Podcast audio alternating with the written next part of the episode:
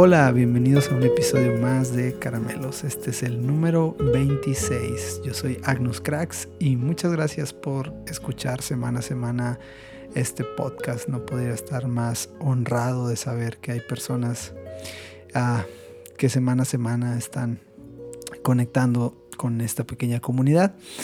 Y gracias a todos los que por primera vez nos escuchan. Si quieren ir a escuchar los demás episodios, estoy seguro que pueden encontrar algo bueno, interesante para dialogar, para platicar. Y ya saben, escríbanme en mis redes sociales, en Instagram o en Twitter. Estoy como arroba agnuscracks y ahí podemos platicar. Hoy es domingo 6 de diciembre, eh, son las primeras horas del día. Y quise grabar hoy este episodio porque hoy cumplo años. Entonces, lo primero del día, de las primeras horas, quise poder grabar este episodio. Y disculparán el ruido que hay. Tuve que cambiar de oficina y ahora estoy frente a una ventana que da casi a la, a la avenida principal de mi casa y entonces eso hace que se escuche un poco más de ruido. Eh, trataré de los siguientes episodios buscar la forma de acondicionar esa parte, pero si escuchan ruidos de coches pasando o alguna patrulla o ambulancia, bueno, pues disculparán, es la ubicación, pero ah, el fin es poder seguir haciendo caramelos sea como sea. Entonces, ah, hace algunos meses, como por ahí de marzo, vi una publicación de, de una persona que sigo y publicó un libro en inglés, a lo cual siempre le saco la vuelta, como ya se los he dicho, pero me, no sé, me, me dio mucha intriga y lo compré. Compré ese libro y como ya saben, pasó mucho tiempo ahí en el, en el rincón de los libros por leer y le había estado sacando la vuelta, pero no sé, justo llegó en el momento indicado este libro.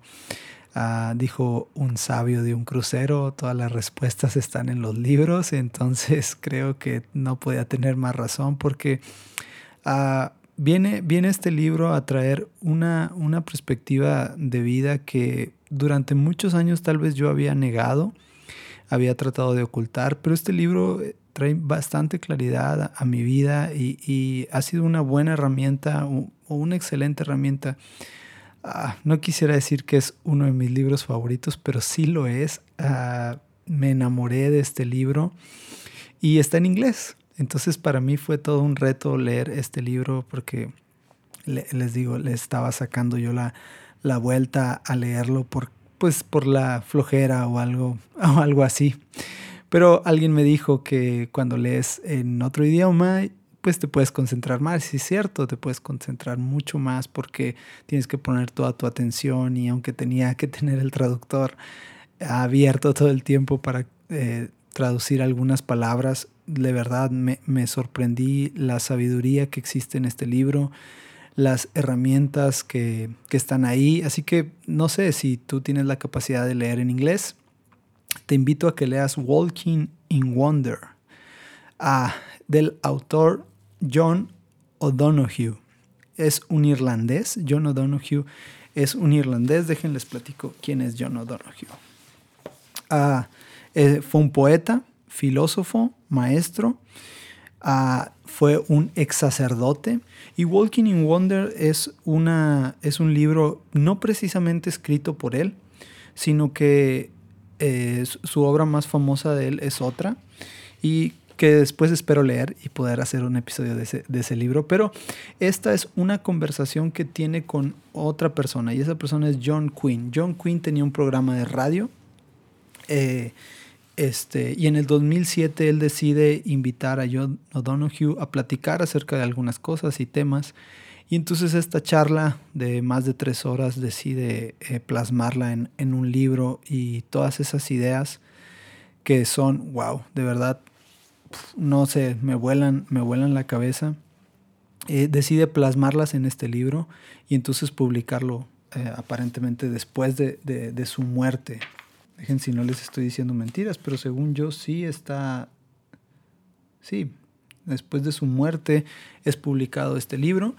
Ah, y obviamente pues todo lo que está escrito es, son palabras de John O'Donoghue, pero todo es transcrito después de esta conversación que se tiene. ¿De qué se trata el libro? Bueno, Walking in Wonder, caminando en lo asombroso, pudiéramos decir, no sé, podría haber miles de traducciones, alguien que domine mejor el idioma que yo podría tener otra traducción mucho mejor a esa. Sin embargo, Walking in Wonder eh, habla de literal de sabiduría eterna, así lo dice la, la portada del libro, para un mundo moderno. Esa es la descripción de este libro. Pues John O'Donoghue va de montones de temas y de filosofías y pensamientos que va desde abrir nuestros ojos y ver lo maravilloso que es este mundo, un mundo animal, nos invita a poder contemplar la vida y dentro de contemplar la vida podernos preguntar cosas. Eh, y uno de los temas más interesantes que, que, que, pone él en su, en, su, en su libro es acerca de trascender que todo en esta vida pasa, pero queda grabado en la memoria de este, de este mundo, de esta tierra, y que nosotros somos parte de esa memoria y no podemos ignorar todo lo que ha pasado en la historia, uh, ni lo que va a pasar, y que somos parte de, de, de, esa, de esa historia. Nos habla acerca de la memoria.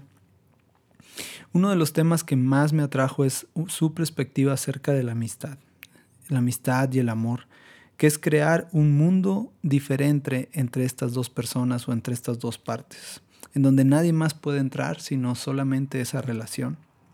Nos habla también del miedo, ah, de cómo el miedo, el, miedo a la muerte nos ha imposibilitado en muchas ocasiones y nos ha impedido. Nos habla de la luz, del abrigo, del alma, de nuestra imaginación. Y es ahí donde me quiero detener durante unos minutos. Porque, ves, como te decía, durante mucho tiempo pensé que mi imaginación, y es que tiendo mucho a imaginar, no sé si lo había platicado en episodios anteriores, pero mi imaginación es, decía un amigo en la secundaria, tú te imaginas las cosas a colores, dando la idea en que yo imaginaba además, pensaba además, pensaba mucho más. Y John O'Donoghue pone una perspectiva acerca de la imaginación como algo tan hermoso, como algo que debería de ser una, una herramienta en la vida de todo ser humano, que deberíamos de confrontar nuestra imaginación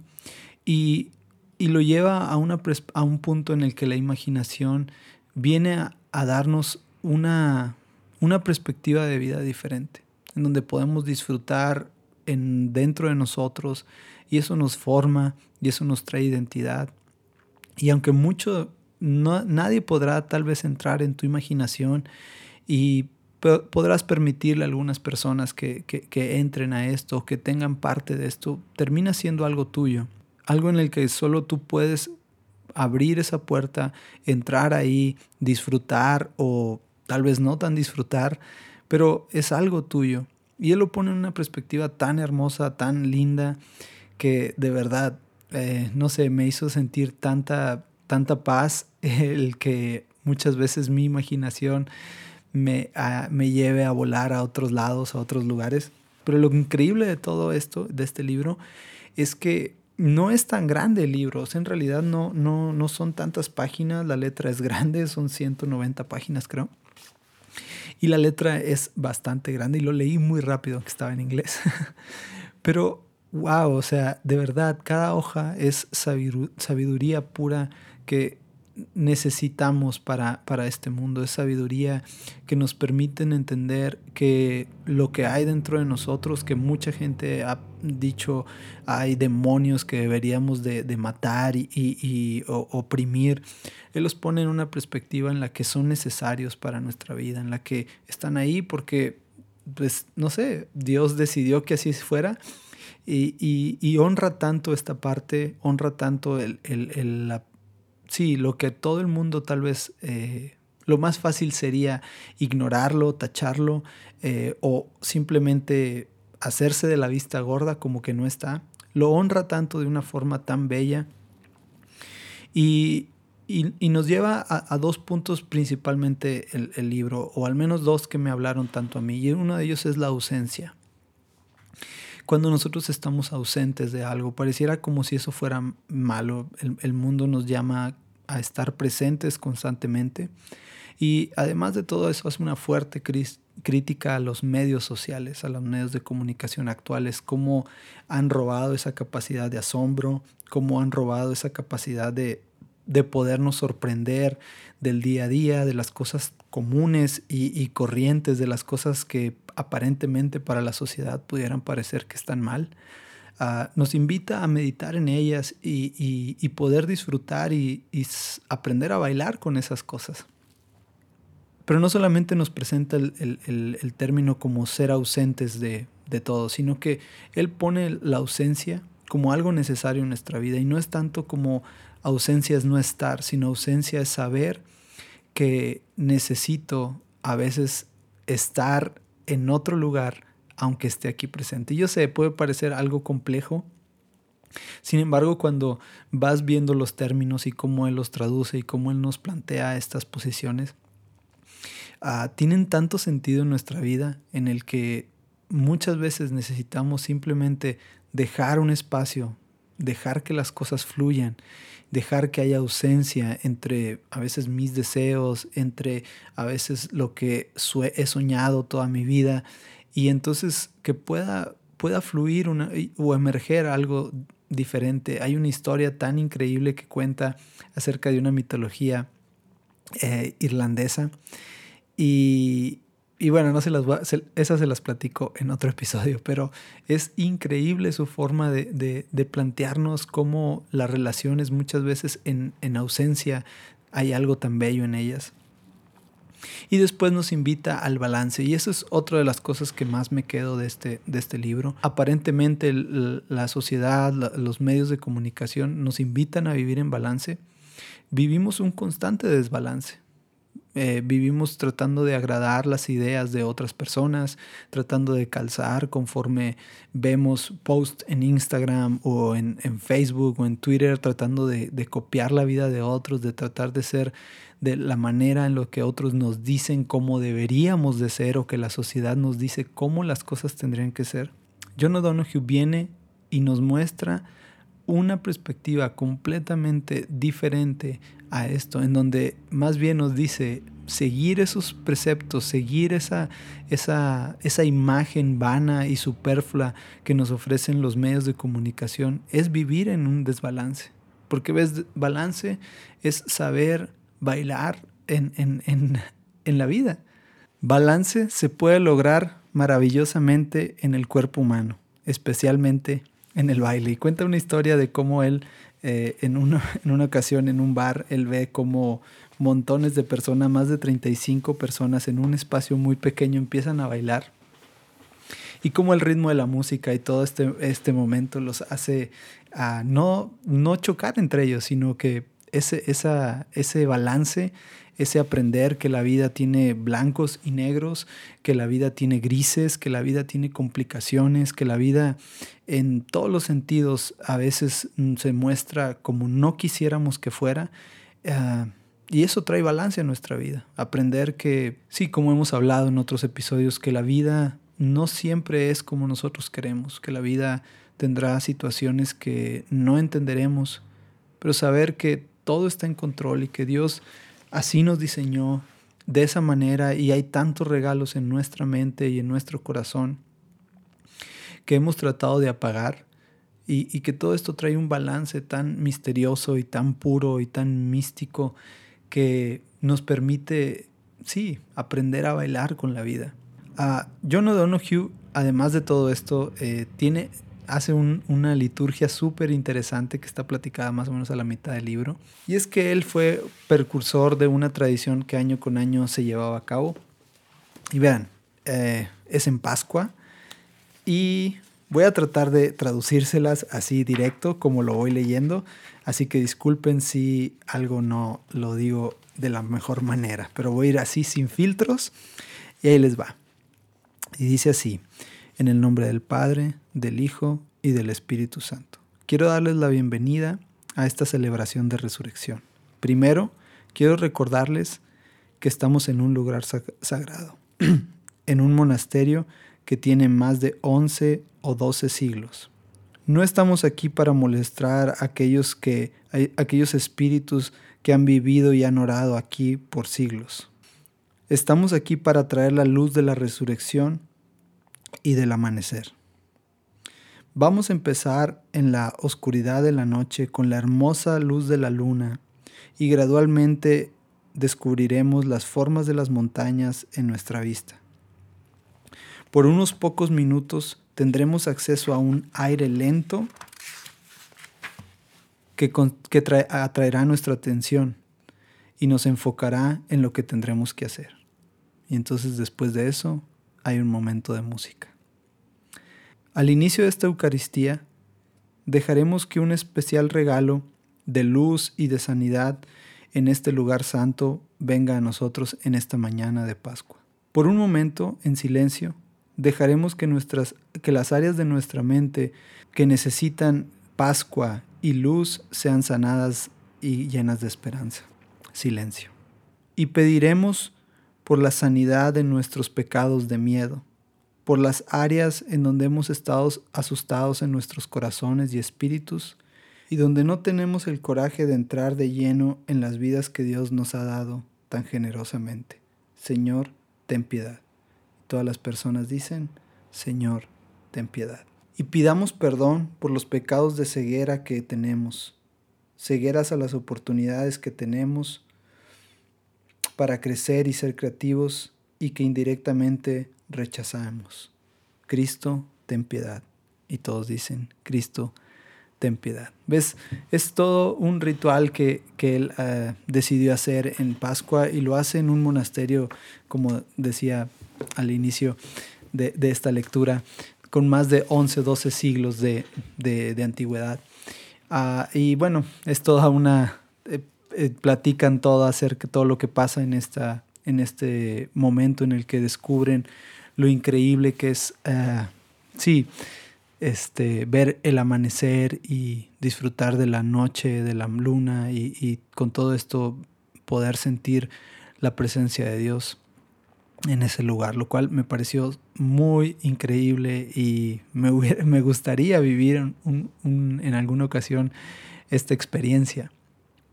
A Walking in Wonder, de alguna manera, como les, como les decía, no sé, viene a ser ese libro que, ha traído muchas respuestas a mi vida,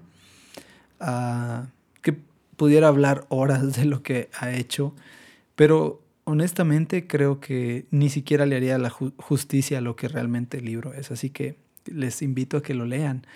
Y con la cosa más importante que yo me quedo es con aprender a sorprendernos. Al final el libro, la conclusión general es aprender a sorprendernos, a, caminar en las maravillas de este mundo. Y como reiteradas veces hemos hablado de poder disfrutar el plato de comida que tenemos al frente de cada mañana, poder ah, ver el sol salir de cada mañana, poder a lo mejor caminar y disfrutar de una vista nueva o ver todos los elementos que han ahí, que definitivamente viene a ser pues ese libro que, no sé, puede hacer una conclusión de episodios anteriores que hemos hablado. Pero lo más increíble de todo esto es que me da una pauta a mí para seguir imaginando. Así que hoy quiero hablarle a todas esas personas que imaginan, que imaginan de más, que su mente a lo mejor nunca se detiene. Y quiero decirte, está bien, no pasa nada. Creo que se vale imaginar, Creo que ahí es importante tener balance en nuestra vida. Ah, sí, sin embargo, no está mal imaginar que tu mente a veces vuela y se vaya tan lejos que a veces estás ausente de, este mundo. Está bien, balance es importante, límites son importantes, pero está bien.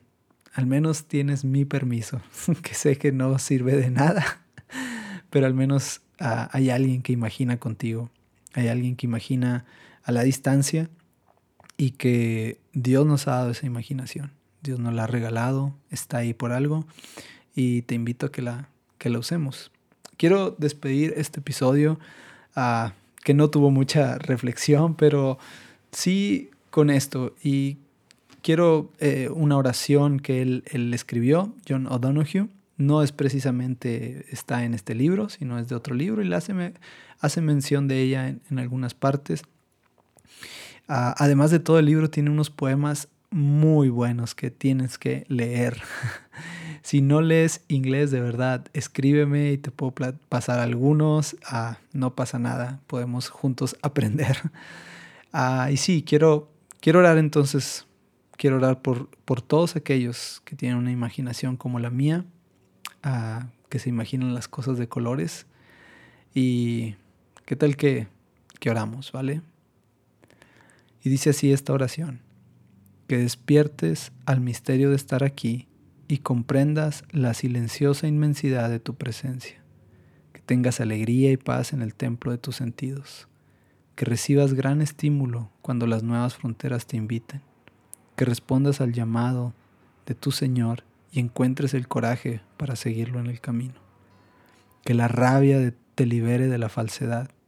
Que tu dignidad exterior refleje la dignidad interior del alma. Que tengas camino para celebrar los milagros silenciosos que no buscan atención. Que seas consolado en la simetría secreta de tu alma. Que sientas cada día como una dádiva sagrada tejida en torno al corazón del asombro. Que seas bendecida en y bendecido en, en, los nombres sagrados de aquellos que soportan nuestro dolor en la montaña de la transfiguración. Que conozcas el suave abrigo y la gracia restauradora cuando fueres llamado a resistir en la morada del dolor. Que los puntos de la oscuridad de tu intimidad se vuelvan en la dirección de la luz. Que te sea concedida la sabiduría de evitar la falsa resistencia y cuando el sufrimiento toque la puerta de tu vida, seas capaz de vislumbrar la dádiva oculta, que seas capaz de ver los frutos del sufrimiento, que la memoria te bendiga y te abrigue con la luz del esfuerzo pasado arduamente obtenido, que eso te dé confianza y seguridad, que una ventana de luz siempre te sorprenda, que la gracia de la transfiguración te cure las heridas, que sepas que, aunque la tempestad puede rugir, ni un hilo de tus cabellos será mayugado. Amén. Así que disfruta este tiempo, ah, disfruta esta oración y gracias por estar en mi cumpleaños, escucharme y nos vemos hasta la próxima. Bendiciones.